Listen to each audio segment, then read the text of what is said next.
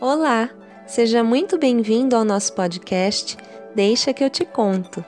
Esse podcast foi idealizado pela equipe do agrupamento 1A do ano de 2021 do SEI Dr. Roberto Teles Sampaio, da cidade de Campinas, São Paulo.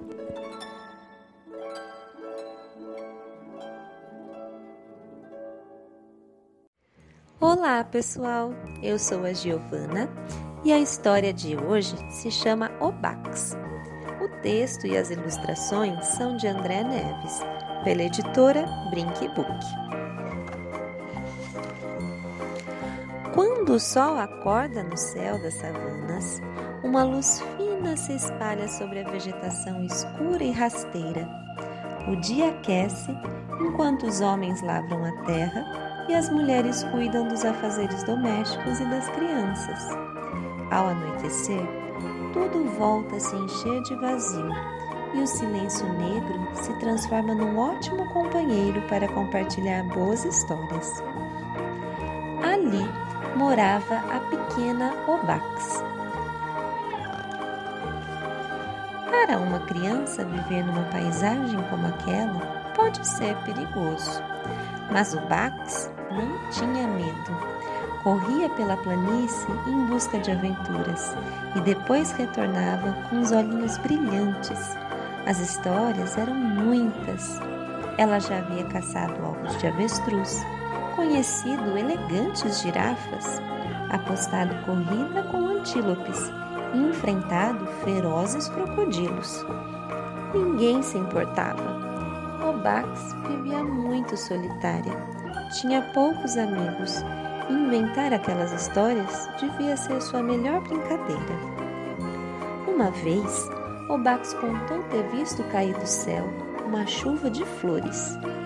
Nossa, e você se molhou? caçoaram as crianças. Onde foi isso? duvidaram os velhos. Calma, gente.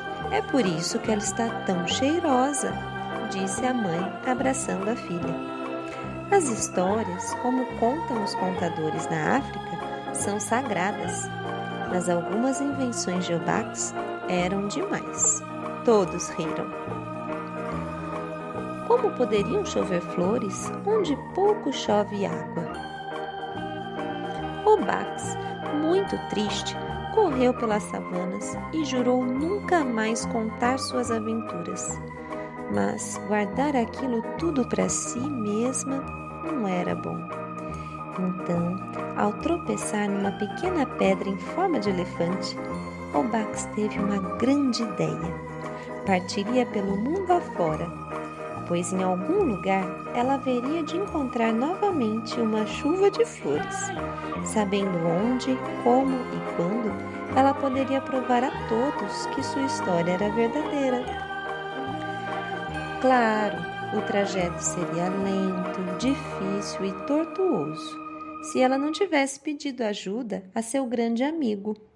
Nafisa, um elefante que havia se perdido na manada e vivia sozinho pelas savanas. Nafisa se abaixou e Obak subiu em suas costas para uma longa aventura. Seguiram por estradas de areia que pareciam não ter fim Subiram e desceram montanhas, atravessaram a nado rios e mares. Conheceram também grandes aldeias e cidades. O Bax e Nafisa viram chuva de água, chuva de pedras, chuva de estrelas, chuva de folhas quando o vento estava agitado. E nos lugares mais frios, viram chuva de flocos de algodão. Quando perceberam, eles haviam dado a volta ao mundo e estavam novamente no ponto de partida, a savana. Mas não encontraram sequer uma chuva de flores. Era madrugada quando regressaram à aldeia. Em casa, os mais velhos estavam aflitos com o sumiço de Obax, mas se fartaram de alegria ao vê-la entrar e contar as novidades. A menina tagarelava sem parar. Você deu a volta ao mundo nas costas de um elefante? duvidaram os mais velhos. E ele veio com você? debocharam as crianças. Essa menina conta cada história, brincou a mãe, ajeitando os birotes em sua cabeça. Porém, desta vez, o Bax não se entristeceu. Nem poderia. Na Fisa, provaria tudo. Vamos lá fora, disse ela.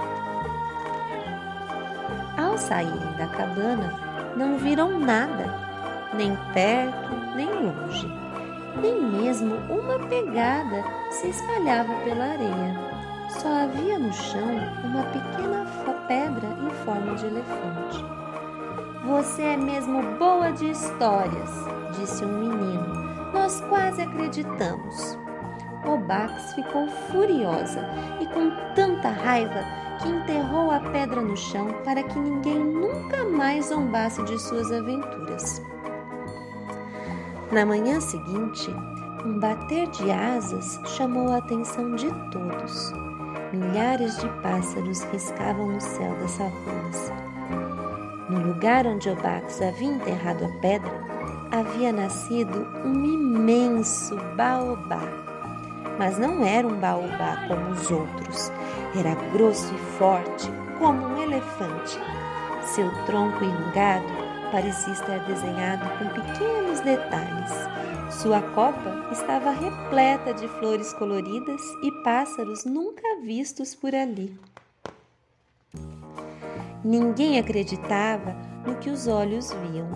Quando a pequena Obax se aproximou da árvore, os pássaros bateram asas numa agitação tão forte que as flores começaram a cair enchendo os olhos da menina do mais puro brilho. Era uma chuva de flores que forrou a aldeia com um tapete de pétalas perfumadas. Depois daquele dia, todos passaram a prestar atenção nas histórias de Obax. Ela cresceu forte como o baobá, e na sua chuva de lembranças estava Nafisa, seu grande amigo. Hoje, quem se encosta no tronco dessa árvore sagrada procurando repouso é capaz até de sonhar com suas aventuras. Fim. Espero que vocês tenham gostado. André Neves, o autor, nasceu em Recife e dedica-se à arte de escrever e de ilustrar livros para a infância, duas profissões que juntas podem dar asas à imaginação o autor já acumulou prêmios literários importantes, como o Prêmio Luiz Jardim, Prêmio Jabuti, Prêmio Açorianos e Prêmio Speciale do concurso Luca Comics e Games, na Itália. Também participou de mostras e exposições de ilustração no Brasil e no exterior. Atualmente, vive em Porto Alegre, capital do Rio Grande do Sul, e essa trajetória de cruzar o país estudando e pesquisando tem contribuído para a criação híbrida de suas imagens. Espero que vocês tenham gostado da história de hoje e até a próxima. Um beijo!